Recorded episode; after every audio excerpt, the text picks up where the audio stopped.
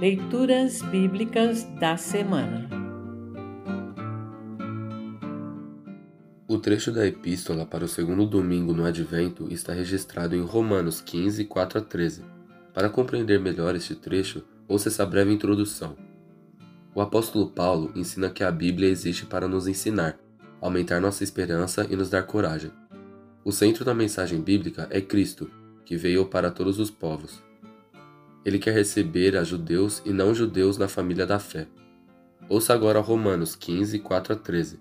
Romanos 15, 4 a 13.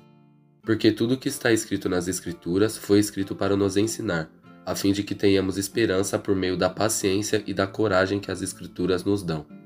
Que Deus, que é quem dá paciência e coragem, ajude vocês a viverem bem uns com os outros, seguindo o exemplo de Cristo Jesus.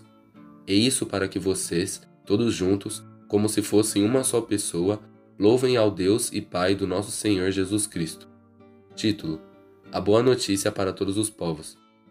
Portanto, aceitem uns aos outros para a glória de Deus, assim como Cristo aceitou vocês. Pois eu lhes digo que Cristo se tornou servo dos judeus a fim de mostrar que Deus é fiel, para fazer com que se cumprissem as promessas feitas por Deus aos patriarcas e para fazer com que os não-judeus louvassem a Deus pela sua bondade. Como dizem as Escrituras Sagradas, por isso eu te louvarei entre os que não são judeus e cantarei louvores a ti.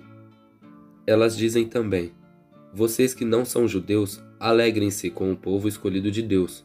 E dizem ainda: Todos os que não são judeus, louvem o Senhor, que todos os povos o louvem. E também Isaías diz: Virá um descendente do rei Davi, filho de Jessé. Ele aparecerá para governar os que não são judeus, e eles terão esperança nele. Que Deus, que nos dá essa esperança, encha vocês de alegria e de paz, por meio da fé que vocês têm nele, a fim de que a esperança de vocês aumentem pelo poder do Espírito Santo. Assim termina o trecho da epístola para esta semana. Congregação Evangélica Luterana Redentor congregar, crescer e servir.